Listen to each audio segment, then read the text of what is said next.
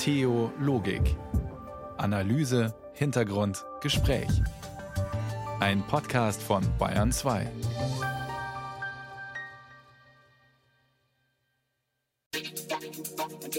Am Mikrofon ist Matthias Morgenroth. Guten Abend. Wir haben bei uns im Land einige Häuser, die sind seit weit über 1000 Jahren durchgehend bewohnt, belebt. Kirchen, Kathedralen, Klöster, heilige Orte. Und wenn's ums Heilige geht, da wird bekanntlich selten ausgemistet, außer vielleicht zu Reformationszeiten. Und wo man selten ausmistet, da sammeln sich Rätsel und geheimnisvolle Dinge. Da gibt es Ecken und Keller, die man vergisst. Und um genau so etwas geht es uns heute in Theologik. Und manchmal muss man sagen, dieses Rätsel kann man vielleicht nie mehr lösen. Manchmal will man ein Rätsel vielleicht gar nicht lösen. Und wieder andere verbringen ihre Zeit damit zu rätseln, zu enträtseln. Einer, der das beruflich macht, ist Christoph Kürzeder. Er ist Direktor des Diözesanmuseums in Freising. Er ist Theologe und Volkskundler und bei uns heute zu Gast. Herr Kürzeder, bei Ihnen gibt es doch garantiert viele rätselhafte Dinge in Ihrer Arbeit, die vielleicht vorbeigebracht werden im Museum. Naja, die großen alten Dinge, Altäre, äh, Tafelbilder, Skulpturen, die sind meistens relativ klar ersichtlich, um was es geht, auch kunsthistorisch gut bearbeitet. Aber es sind meistens die Dinge, ja, aus der Frömmigkeit, mehr aus dem sehr persönlichen Bereich auch, die über die Geschichte eine hohe Bedeutung hatten für die Menschen und die uns heute vollkommen verloren gegangen ist. Also diese Bedeutung überhaupt zu erkennen und zu wissen. Und das ist dann schon immer eine Reise, sich auf den Weg zu machen, um diese Bedeutung der Dinge zu ergründen und auch naja, die nicht nur als Phänomen vielleicht einer oft ein bisschen fehlgeleiteten oder vielleicht allzu magisch aufgeladenen Frömmigkeit zu sehen, sondern auch im, als Teil unserer Kultur zu verstehen. Passiert es, dass Menschen den Dachboden ausräumen und sagen, hier, Herr Kürze, da schauen Sie mal, ich habe Sachen, ist da was fürs Museum dabei? Das ist meistens gar nicht so aufregend, was da kommt. Das ist das Versehgerät meistens, was in jedem Haushalt früher war, also Kreuz und die Schälchen für die heiligen Öle und fürs Weihwasser, also für die letzten Dinge sozusagen, wenn es an Sterben geht, die waren früher in jedem Haushalt und die will man halt eigentlich nicht mehr sehen. Das ist irgendwie, das erinnert einem zu sehr an das Ende. Mhm und auch an die großen Fragen, die damit verbunden sind. Also das ist einfach zu klären, wenn was kommt. Aber ja, und das ist das, was uns meistens sehr oft angeboten wird. Äh, die anderen Dinge sind ja oft Rätsel, die die Leute natürlich vor Fragen stellen, muss ich sagen, was, was könnte das gewesen sein? Da liegt was Rätselhaftes vor uns auf dem Studiotisch. Sowas darf ich sagen. Sie haben was mitgebracht. Ja. Das ist klein, viereckig und irgendwie aus Stoff oder ich sehe es nicht so recht, golden, ja. altgolden. Das ist äh, wie so ein kleines Briefchen, aber das Kuvert ist aus einem Brokatstoff genäht. Und das hat auch so, so einen richtigen, so hier ist es mit einem Bändchen zugeschnürt so ein gewesen. wie die Brief auch hat. So, so genau, man kann also den Brief rausnehmen. Mhm. Das Ganze heißt auch Brevel. Also es ist eben so ein Briefchen, das für die Menschen früher eine hohe Bedeutung hatte, nämlich als Amulett. Und das ist eines der typischsten Beispiele von Dingen, ja, die... jetzt ist dann Papier drin. Jetzt müssen wir noch sagen, was da rauskommt. Okay, da dann machen wir Ja, das ist hier ein, wie ein kleiner Brief, der zusammengefaltet ist. Aha. Den falte ich jetzt auseinander. Das ist, was ist das, ein altes Zeitungspapier oder was? Nein, nein, das ist nee. alles sehr bedeutsam. Das Aha. sind alles Segensformeln, die hier aufgedruckt sind und die eben den Menschen, der dieses Breferl mit sich getragen hat, vor allen möglichen Dingen schützen sollte. Es ist eigentlich ein großes Segensobjekt. Jetzt wird es weiter aufgeklappt. Also da sind dann hier, das Kreuzform, wenn man es aufklappt oder? Kann man ja, das sagen? Ein Papier aus einem Kreuzpapier? Ja. Und wir haben hier Heiligenbildchen und Gnadenbilder. Und in der Mitte haben wir so seltsame Kleinobjekte, die hier auf seiner schwarzen Masse eingedrückt, so aufgeklebt sind. Ja, und das ist alles heilige Materie. Also hier ist nichts zufällig an dem Objekt. Aha. Es ist jedes Objekt, das wir hier sehen, und das sind viele, das sind ungefähr 30 Kleinobjekte. Wie so, wie so Mini, Mini, äh, was so Kinder sammeln. So eine klein. Collage. Eine Collage. Ja, mhm. es ist eigentlich eine, so eine heilige Collage mit einzelnen Objekten. Und jedes Objekt stellt uns eigentlich vor die Frage, was ist das eigentlich? Das ist also jetzt nicht etwas, was man ikonografisch sofort erkennt, wie jetzt, wenn man einen Altar anschaut. Ne? So. Überhaupt nicht. Ich kann einzelne Objekte erkennen. Äh, zum Beispiel, das ist eine Miniatur Figur, ein sogenanntes Schabfigürchen. Das ist ja wirklich, das ist ein Zentimeter, anderthalb Zentimeter groß. Und jetzt habe ich es in der Hand. Das ist, sieht aus wie ein, ein aufgebahrter Jesus. Falsch. Ein Christkind. Auch nicht. ist, ja, ich kann es relativ gut und schnell erkennen. In der Ikonografie ist es der heilige Sebastian. Ja, die, man sieht sogar die Wunden an seinem Körper trotz dieses Kleinformats. Warum die da drin ist, ist schnell zu erklären. Ganz einfach. Der Sebastian ist der Pestpatron. Und deswegen ist er hier ganz wichtig in diesem kleinen Schutzamulett eben den Träger, die Trägerin vor Krankheit, Seuche und vor der Pest zu schützen. Kann man denn das datieren? Ja, das kann man relativ gut datieren. Diese Objekte wurden hauptsächlich von den Franziskanern und Kapuzinern hergestellt und vertrieben. Und wir sind hier in der Mitte des 18. Jahrhunderts, also um 1750. Also schon fast 300 Jahre alt. Ja, jedes dieser Objekte hat einen Prozess sozusagen der Heiligung durchlaufen. Im Idealfall ist dieser, zum Beispiel der Sebastian, an einer Reliquie des Heiligen berührt worden und damit ist sozusagen die Kraft des Heiligen auf diese kleine Figur auch übergegangen. Kontaktreliquie, oder? Nennt man? Richtig, ah. das ist eine sogenannte Kontaktreliquie. Ja. Und wir haben noch mehr solche Dinge. Also wir haben hier zum Beispiel eine kleine Miniaturausgabe des Scheiner Kreuzes, auch nur etwa zwei Zentimeter groß. Wir haben das Gnadenbild von der Wies, wir haben eine Altöttinger Madonna, verschiedene natürliche Stoffe wie zum Beispiel Koralle. Äh, da ist ein kleiner Korallenast, der ist natürlich hier nicht aus Süddeutschland, sondern wurde eingeführt, meistens aus Italien und ist eben auch ein Schutzzeichen gegen den bösen Blick. Gibt es was, was Sie nicht erkennen können, wo Sie sagen, das bleibt jetzt ein Rätsel, weil das muss was so Privates von damals gewesen sein oder ist jetzt alles auflösbar? Ich habe mich ziemlich äh, vertieft mit diesen Dingen beschäftigt und ich kann hier an diesem Objekt eigentlich alles zuordnen. Mhm. Und es wurde getragen aus dem Glauben heraus, dieses Amulett bringt Schutz, so wie heute vielleicht manche Kristalle sich um den Hals hängen. Ja, die waren unglaublich begehrt, denn in, in so einer Weise sich geschützt zu wissen, ist natürlich in der Zeit schon eine ziemliche Versicherung, also eine Rundumversicherung für die verschiedensten Lebenslagen. Die zu der damaligen Zeit verständlich waren. Jetzt geht es bei uns heute darum, dass ja auch vieles so rätselhaft wird im Laufe der Zeit wahrscheinlich, weil eben über die Jahrhunderte Wissen auch verloren geht, aber Dinge, die heilig sind, ja auch wahrscheinlich bewahrt werden in Kirchen, in, in den großen sakralen Gebäuden, sammelt sich sozusagen der heilige Dachboden voll. Ja? Man weiß dann am Schluss vielleicht gar nichts mehr und hat, steht vor Rätseln. Ist es so? Ja, das ist natürlich so, ja. denn diese Dinge hatten ihren Sitz im Leben. Sie hatten ihre tradierte Bedeutung, auch natürlich über Generationen in Familien und das ist irgendwann auch abgebrochen. Mhm. Und die, diese ganzen Dinge stehen natürlich auch in einem Zusammenhang des Inszenierung des Heiligen, also die Verehrung der Reliquien, die Segnungen der Dinge im liturgischen Jahr, das war den Menschen ja alles präsent. Und das hat man dann eben dann auch zu diesen Amuletten verarbeitet. Über die Rätsel reden wir gleich noch, vielleicht auch um wirklich unlösbare Rätsel. Heute dreht sich bei uns in Theologik um geheimnisvolle Dinge ringsum und mitten in Kirchen. Sie hören Bayern 2 und Sie hören Gem Just Right.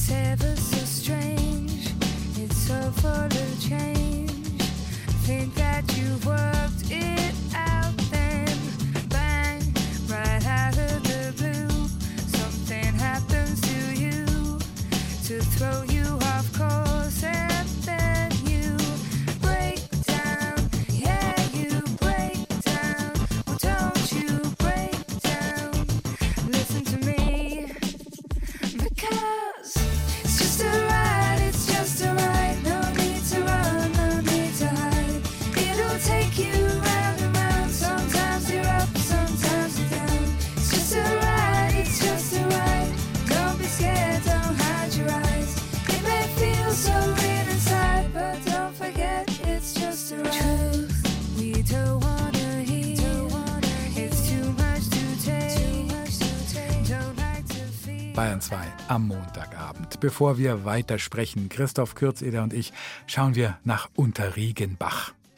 Da kann man jetzt rätseln, wo das liegt. Zu Recht 60 Einwohner. Auch noch außerhalb vom Nabel der Welt. Nachbarland von Bayern, Baden-Württemberg.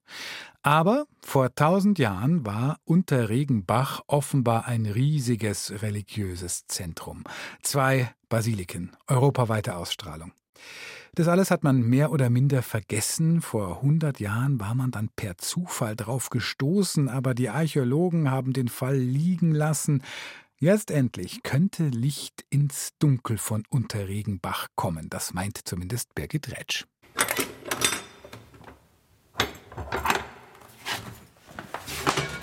Die Falltüre befindet sich in der hinteren linken Ecke der Pfarrkirche von St. Veit, eines ockerfarbenen Gotteshauses mit Fachwerkverzierung aus dem 15. Jahrhundert. Eine Eisenleiter geht steil in die Tiefe. Unten steinalte Fundamente, backsteinrote Mauern in einer Rechteckform. Weiter vorne ein Viereck.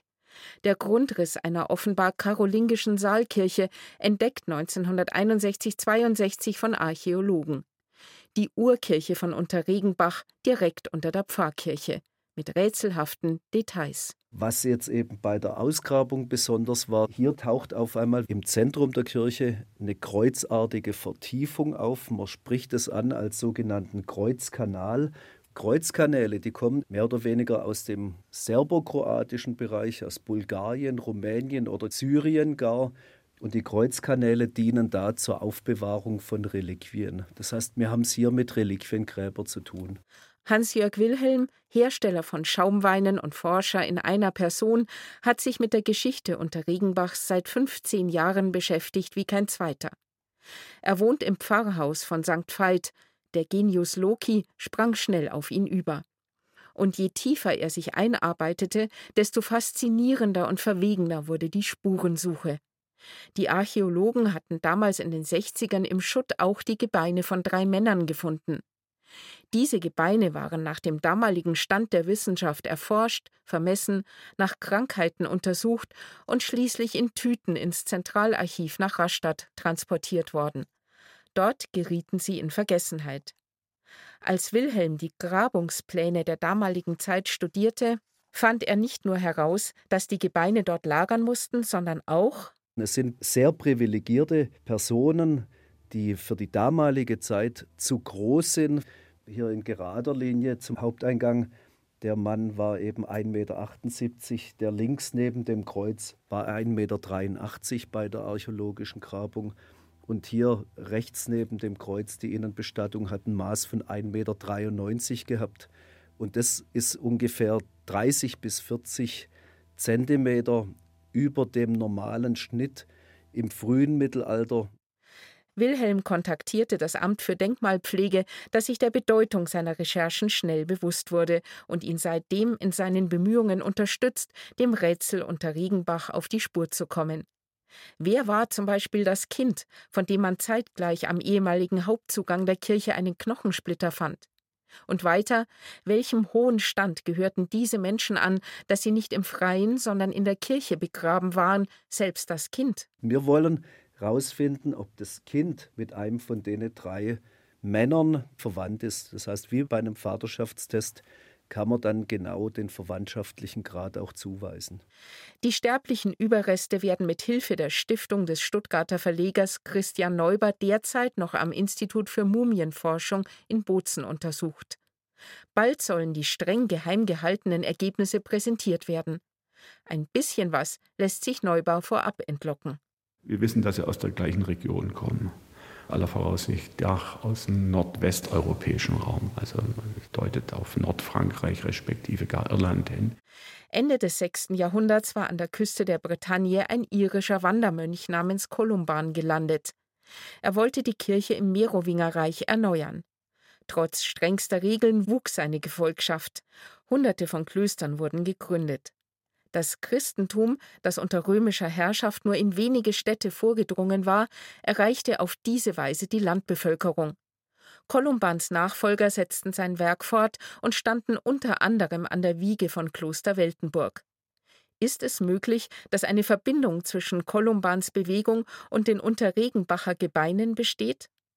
Die zeitliche Einordnung könnte passen. Hans-Jörg Wilhelm. Wir haben hier eine kleine Sensation im Keller, weil das Alter von dem hier linken Gebein, das man hier nachweisen kann, ist eben im Jahr 650. Der Mann ist im Jahr 650 gestorben. Das heißt, es ist eine früh-merowingische Bestattung. Das heißt, die Kirche stand dort schon viel früher als bislang angenommen. Aber menschliche Überreste von Nordeuropäern in einer Kirche, die mit ihren Kreuzkanälen eher an südosteuropäische Kirchen erinnert? Rätsel über Rätsel. Sie werden nicht weniger, wenn man in der Zeit 300 Jahre weiterspringt ins ausgehende 10. Jahrhundert. Denn da wurde eine 50 Meter lange dreischiffige romanische Basilika errichtet, und zwar direkt neben der Urkirche von Unterregenbach. Nach Fertigstellung der großen Basilika wurde die Urkirche zurückgebaut und durch die ebenfalls dreischiffige St. Veit-Kirche ersetzt. Ein Indiz dafür, dass Unterregenbach zum Wallfahrtsort aufgestiegen war.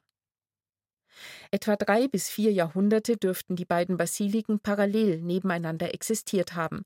Das lässt sich über Münzfunde nachweisen, die auch Indiz für einen damals regen Handel am Ort sind. Aber es ist dann wohl die Reformation, die die Wallfahrten abrupt beendet. In der Folge verkommt die erste Basilika zur Ruine und wird schließlich als Friedhof genutzt. Bald erinnert sich niemand mehr daran, dass sie mal Teil eines religiösen Zentrums war. Die auf der Urkirche erbaute Basilika St. Veit bleibt zwar bestehen, doch erlebt einen Bildersturm, herausgehauene Fresken, zugemauerte Altarnischen noch heute zu besichtigen. Hans-Jörg Wilhelm. Das Spannende ist, dass der Pfarrer derselbe war. Das heißt, vor der Reformation und nach der Reformation. Das heißt, der Pfarrer hier, Dietrich Marquardt, der hat wirklich die gesamte Phase miterlebt. Der war genau in dem Umbruch. Und wenn man hier die Kirche anschaut, wie stark der Bildersturm hier gehaust hat, wir schätzen na klar den Martin Luther als Reformator, aber ich sage immer, das, was man hier nachweisen kann, archäologisch, das war wie Al-Qaida, das heißt, der Glaubensumbruch damals, der war enorm. Man sieht die steinernen Reste der zuerst gebauten Basilika im Pfarrgarten von Hans-Jörg Wilhelm auf die Handwerker beim Graben eines Brunnens schon vor mehr als 100 Jahren gestoßen waren. In erstaunlich gutem Zustand ist die Krypta im Keller des Pfarrhauses. Ein Blick hinein.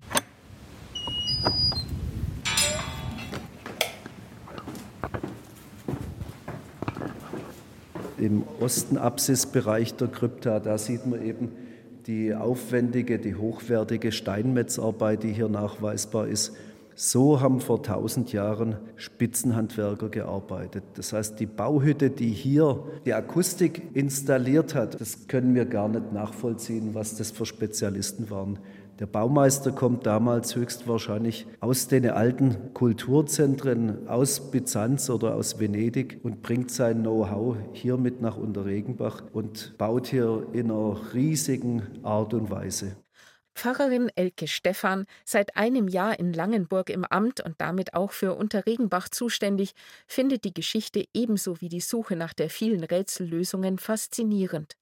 Auch aus einem anderen Grund. Heute, wo Menschen sich immer mehr auseinanderdividieren, da kann so ein Ort wie Unterregenbach, meine ich, ein Anreiz sein, wieder mehr nach seinen Ursprüngen zu fragen und was Christen ausmacht. Christenmenschen. Vielleicht kommen wir bei unserer Rätselsuche noch was ganz anderem auf die Spur. Im Oktober werden die Ergebnisse des Instituts für Mumienforschung in Schwäbisch Hall präsentiert. Für weitere Überraschungen ist diese sagenhafte Geschichte immer gut. Ja, und man braucht kein Prophet sein. Auch nach Oktober wird weiter gerätselt werden. Bei uns geht es heute um Rätsel rings um heilige Orte. Wir haben nachher noch ein leeres Grab im Programm, nicht in Jerusalem und auch nicht zu Ostern, sondern in Oberbayern. Aber jetzt erstmal Benjamin Clementine und dann schauen wir weiter, ob Christoph Kürzeder auch ungelöste Rätsel kennt.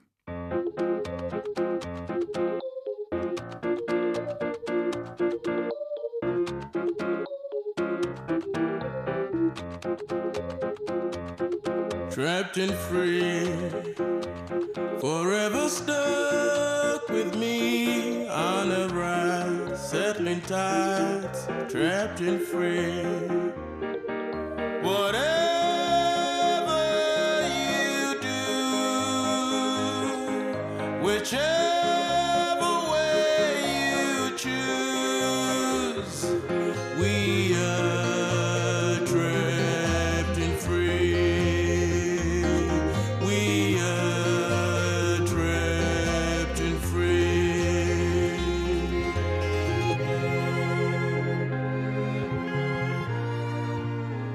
Bayern 2 mit Theologik immer Montagabend zwischen 21 und 22 Uhr und natürlich als Podcast rund um die Uhr zu hören.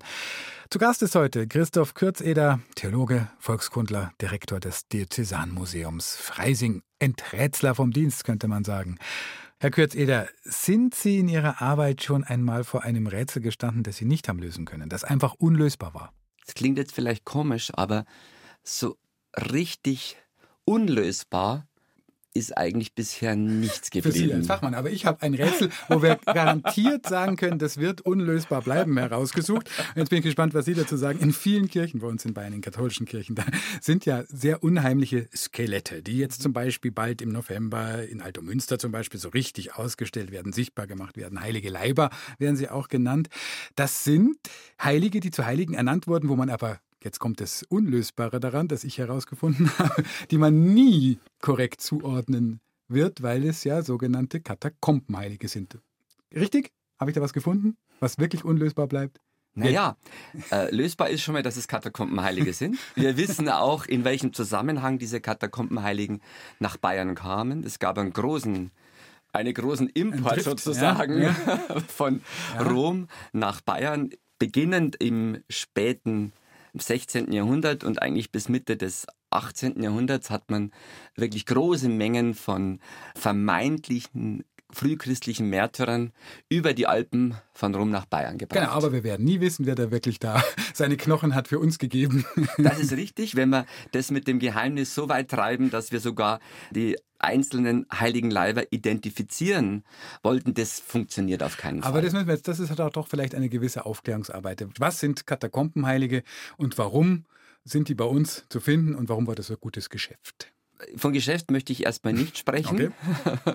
denn das Ganze ist zunächst auch eine Kampagne, die man natürlich im Zuge der Gegenreformation sehen muss. Und da kommt der Zufall oder was auch immer ins Spiel, denn genau zum richtigen Zeitpunkt, nämlich 1578, bei Arbeiten in Weinberg bei Rom, in der Via Salaria, bricht der Boden ein und man findet sich in einer unterirdischen, geheimnisvollen Welt, in einem sehr weitläufigen Labyrinth von Gängen, die gefüllt sind mit Gräbern. Die römischen Katakomben. Die römischen Katakomben. Mhm. Und mit diesem Katakombenfund, diese Grabstätten waren über Jahrhunderte eigentlich in Vergessenheit geraten.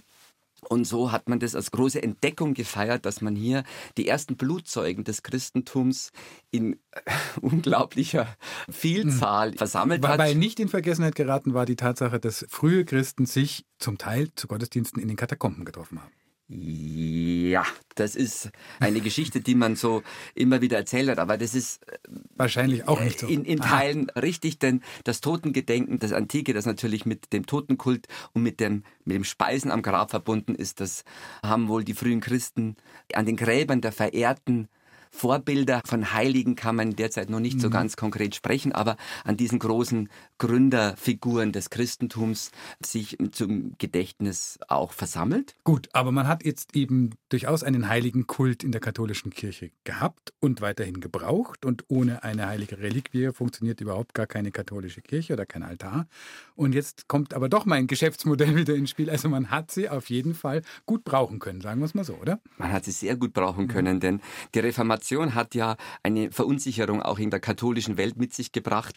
Was sind die Heiligen für uns? Dürfen wir sie mhm. verehren und wenn ja, wie? Luther hat es abgelehnt. Luther hat Natürlich. gesagt, brauchen wir nicht, wir sind alle direkt. Ja, genau. Und das Konzil von Trient hat nochmal ganz klar gesagt, wir wir stehen zu unserem heiligen Himmel. Die Heiligen sind unsere Patronen und Patronen, wir dürfen sie verehren. Und mit dieser neuen Welle von Märtyrern, also Blutzeugen der ersten Generationen, war das natürlich so ein Revitalisierungsprozess auch. Mhm. Also damit hat man auch wieder zu den Wurzeln sich bekannt. Natürlich auch zu Rom. Auch das ist nicht ganz unwichtig, mhm. dass hier auch der Konnex zur Wiege nicht des Christentums, sondern natürlich auch der Kirche, der, ja. des Papsttums ja. und damit auch zu dieser neuen triumphalen Kirche Kirche der Gegenreformation.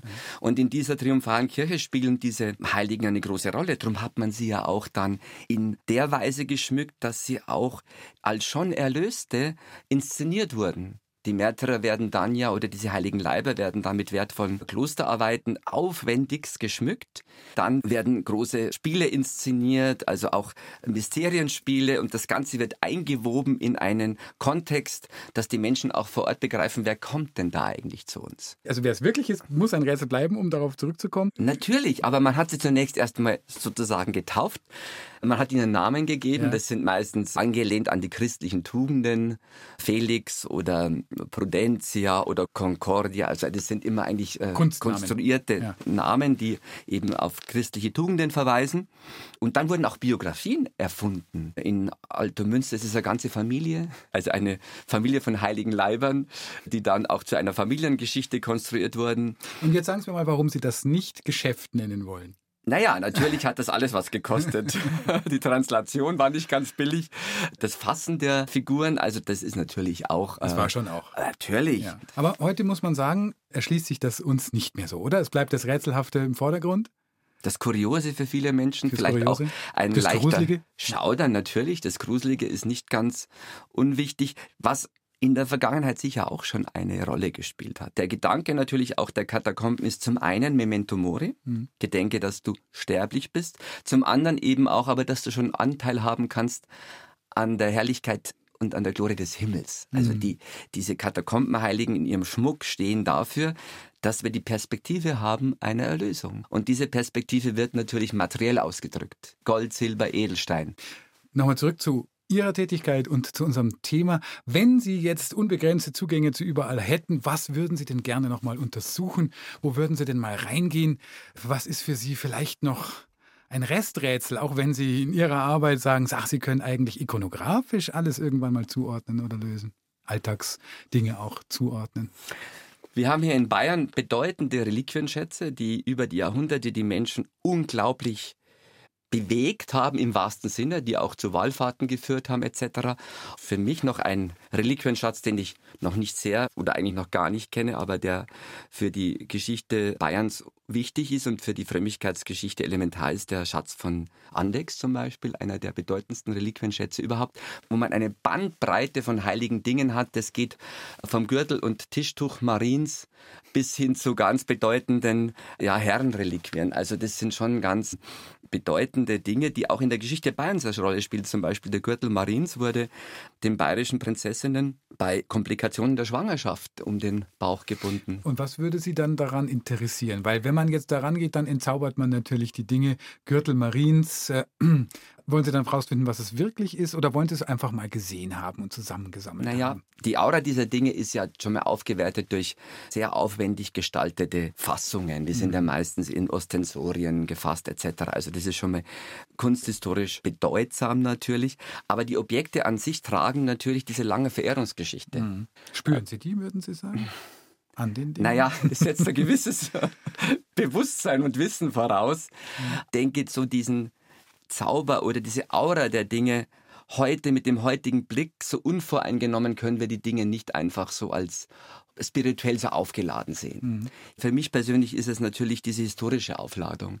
Diese Dinge haben ja oft eine hochpolitische Wirkung auch gehabt. Wer besitzt welche Reliquien? Wie mächtig bin ich damit auch? Und gibt es eine gewisse Restmacht der Andexer, weil die sie noch nicht rangelassen haben?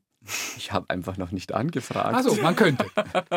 man muss sich ja gewisse Dinge noch ein bisschen aufheben. Ja, natürlich. Da machen wir mal eine Sendung drüber, wenn Sie es angeschaut haben. Ja. Sagt Christoph Kürzeder, Direktor des Diözesanmuseums in Freising. Er ist Theologe und Volkskundler und ein Fachmann für Ikonografie und Enträtselung von heiligen Dingen aus der Vergangenheit. Danke fürs Kommen. Sehr gerne.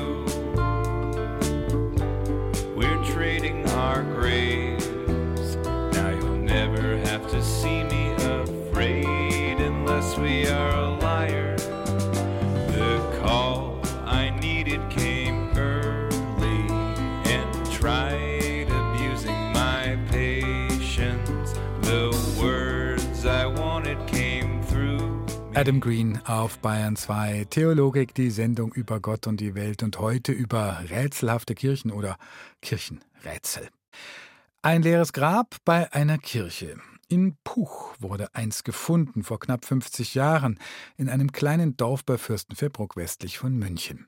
Für die Menschen vor Ort war klar, das muss das Grab der seligen Edigna sein, die dort in Puch und Umgebung verehrt wird und die vor über 900 Jahren dort gelebt haben soll, davon 35 Jahre als Einsiedlerin in einer hohlen Linde. Edignas Knochen liegen, wenn es ihre sind, in der Kirche. Da hat es doch so gut gepasst. Man findet ein leeres Grab in der Kirche, die Knochen liegen eh schon da. Genauer untersucht hat man dieses leere Grab bis heute noch nicht. Nadja Stempel. Die Sensation in dem kleinen oberbayerischen Ort ist perfekt, als in den 1970er Jahren bei Renovierungsarbeiten in der Kirche direkt unter dem Altar ein leeres Grab entdeckt wird. Seitdem steht für die Pucher fest, das ist das Grab von Edigna. Schließlich werden bereits die Gebeine als Reliquien in der Kirche verehrt. Da ist man dann davon ausgegangen, dass man sagen kann, mit ziemlicher Sicherheit ist es äh, hier jetzt nicht nur Legende, sondern auch Historie, dass die selige Edigna hier beerdigt war. Treffen mit Edigna Kellermann, langjährige Vorsitzende des örtlichen Edigna-Vereins. Sie hat Dokumente, Fotos und Aufzeichnungen vom damaligen Sensationsfund dabei. Auch der Archäologe und Mittelalterexperte Jochen Haberstroh vom Landesamt für Denkmalpflege ist gekommen um sich die Aufzeichnungen des damaligen Grabfunds genauer anzusehen. Er kennt die Unterlagen nicht. Haben Sie noch mehr Fotos von der ja, Situation damals? Ja, damals ah. hat der Pfarrer Mösenlechner das dokumentiert. Der ist mittlerweile schon lange gestorben und hat das dann dem Edigner Verein übergeben. Pfarrer Mösenlechner war halt der Meinung, dass es, wenn es hier im Buch bleibt, dass wir hier einen Schatz haben, den Sie jetzt entdecken wollen. also es ist gut gemacht. Und jetzt kommt die Beschreibung dazu, also Anlage 1, äh, der erste Teil, und jetzt geht es um A1 mhm. sozusagen. Das wäre also der Bereich da oben.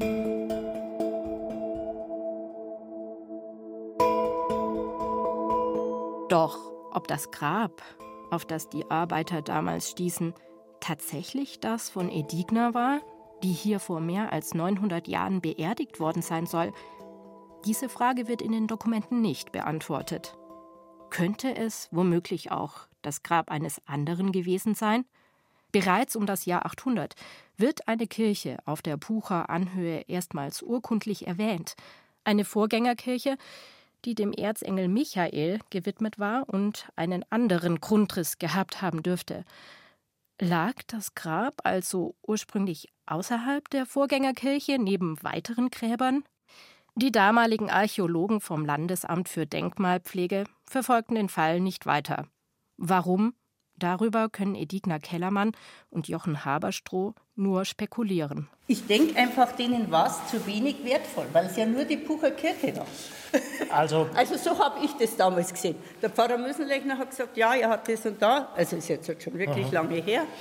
Und äh, dann hat er gesagt, ja, aber er hat jetzt das alles dokumentiert, aber vom Landesamt kommt jetzt niemand. Jetzt machen wir mhm. wieder alles zu. Das war, glaube ich, nicht das Desinteresse, sondern die waren einfach nur Sehr zu zweit für ganz Bayern. Ja. Und Sie müssen sich vorstellen, damals hat in jeder Kirche in Bayern, äh, wollte jemand eine Heizung einbauen oder, Aha, ja. oder Sanierungen natürlich sowieso ja. auch machen. Und die waren im Grunde ja, ein Jahr aus ständig irgendwo im ganzen Land unterwegs. Ja, War alles äh, knapp und also ich glaube, das Interesse wäre schon da gewesen bei den Kollegen, aber sie haben es wahrscheinlich einfach nicht geschafft. Mhm. Nachdem alles fein säuberlich aufgezeichnet ist, ausgemessen, beschriftet und in den Dokumenten festgehalten, wird das vermeintliche Grab wieder zugeschüttet. Doch was müsste passieren, um zu klären, ob es wirklich das Grab der seligen Edigna war, von der die Legende erzählt? Für den Archäologen Jochen Haberstroh gäbe es durchaus Möglichkeiten, sich des Rätsels Lösung zumindest ein Stück weit zu nähern. Wäre man jetzt dabei gewesen, dann hätte man zum Beispiel auch versuchen können, den äh, Setzmartel noch mal zu beproben, also mit dem Setzmartel noch ein bisschen chronologisch was zu machen, also über sogenannte OSL-Datierung könnte auch ein bisschen äh, Holzkohle beispielsweise im Mörtel drin sein, die könnte man dann wieder Radiokarbon datieren. Also es wäre schon ein bisschen was möglich. Neue Grabungen aber wird es nicht geben schon allein der Kosten wegen.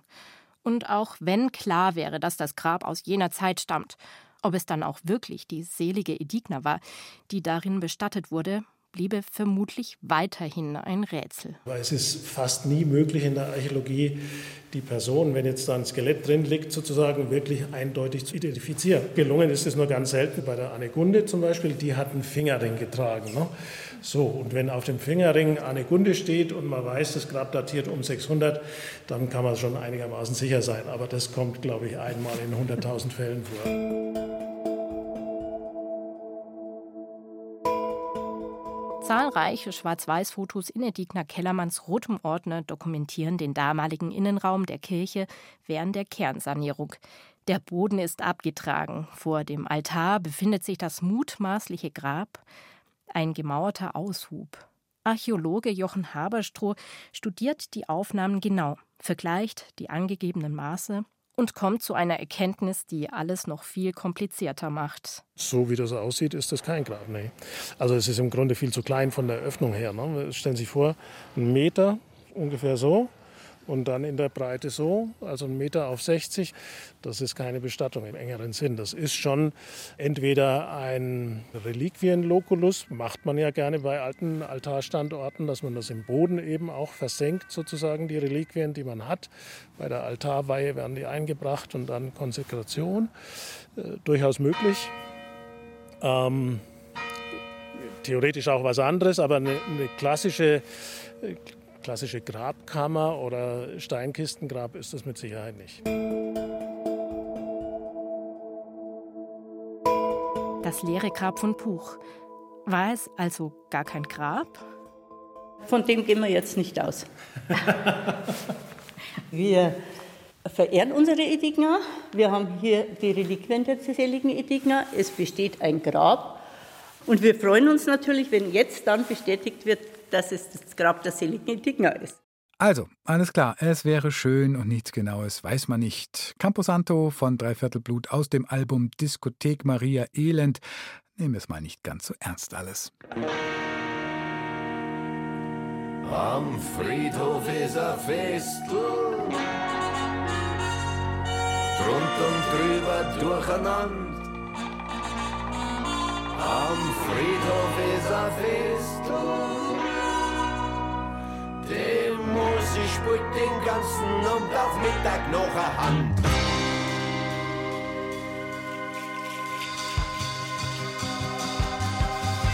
Der eine lehnt ganz nonchalant am Grabstuhl und trinkt Bier. Es läuft grad durch ihm durch und tropft ihm ober vor die Knie. Die anderen, sie spielen Fußball mit nem Schädel vor der Loch. Die Neuen müssen neu ins Tor, die sind noch ziemlich wach. Ist bloß Konfetti, denn sie haben ihm halt verbrennt. Aber ein Massel hat er schon, denn Gott sei Dank geht heut kein Wind. Der andere tanzt ganz schwerfällig, man kann's nicht anders sagen. Der arme Kerl kann nichts dafür, sie haben ihm grad ein Grund. Madame, ich hab mein Herz verloren. Wie runden wir jetzt diese Rätselsendung ab? Es gibt ganz berühmte Löcher in Bayern, die es halt nur hier gibt und wo kein Mensch sagen kann, warum die da sind, außer man glaubt an Zwerge, die berüchtigten Erdställe. Und wir haben uns gedacht, die dürfen heute nicht fehlen. Hanna Gräber ist losgezogen. Rund zehn Kilometer von Kam in der Oberpfalz entfernt liegt die Rabmühle in Stamsried. Ein kleiner Hof am Waldesrand. Wer genau hinschaut, kann hier an einer Hangwiese eine Tür entdecken, die mitten ins Erdreich führt. Hinter ihr versteckt sich ein Erdstall, der extra für Besucher zugänglich gemacht wurde. Die Anlage wurde in den 20er Jahren entdeckt und zwar als der Bauer hier das Gelände abgetragen hat. Man sieht, für das Haus wurde ja auch massiv was abgetragen und hier auch und dann ist man auf den Erdstall gekommen. Das erklärt Birgit Sümada. Sie ist die erste Vorsitzende des Fördervereins Europäisches Erdstallforschungszentrum und bietet Führungen durch den Besucher Erdstall an. Hinter der Tür im Hang wird es dunkel und feucht kalt. Wenn wir reingehen, es, es bewährt sich immer einfach gebückt zu gehen. Ja, gehen Sie einfach gebückt und schauen nicht nach oben, keiner von euch, ja. Die verwinkelten und felsigen Gänge sind eng. Ohne Helm darf hier niemand rein. Aber was ist ein Erdstall überhaupt? Außer dass er aus engen und niedrigen Gängen besteht, die in den Felsen gehauen wurden. Das ist gar nicht so leicht zu beantworten, erklärt Christoph Steinmann vom Landesamt für Denkmalpflege in Regensburg. Wir nähern uns der Frage, ist es ein Erdstall oder nicht, tatsächlich eher von der Seite, dass wir sagen, okay, was können wir ausschließen? Können wir eben ausschließen, dass es ein Bergwerksstollen ist? Können wir ausschließen, dass es ein Stollen zur Wasserhaltung ist? Können wir ausschließen, dass es ein Zugang ist zu einem Keller oder eine Erweiterung von einem Kellerraum? Das Problem? Die Erdställe sind kein einheitliches Phänomen. Es gibt ein paar Anhaltspunkte, die viele von ihnen verbinden zum Beispiel enge Durchschlupfe in den Seitenwänden, durch die man in den nächsten Gang steigen kann. Aber auch die hat noch lange nicht jeder Erdstall. Oder einen Bauschacht, wie es ihn auch im Besucher-Erdstall in Stamsried gibt. Birgit Zimada.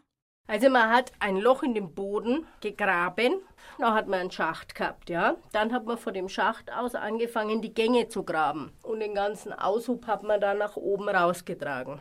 Wie die Menschen die Erdställe damals gebaut haben, kann man also noch relativ gut nachvollziehen. Das liegt auch an der Bauweise, erklärt Christoph Steinmann. Denn für Erdställe wurden die gleichen Werkzeuge benutzt wie zum Beispiel in Bergwerken.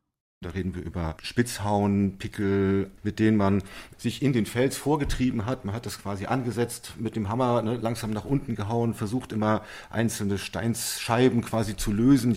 Und das hinterlässt so ganz typische Rillenspuren. Man kann das auch schön sehen, wenn man mit der Leuchte so an der Seite entlang leuchtet, wie diese Rillen sich so entlang ziehen in diesem Gangbereich. An der Richtung kann man auch sehen, von welcher Seite her der Gang in den Berg hineingetrieben worden ist.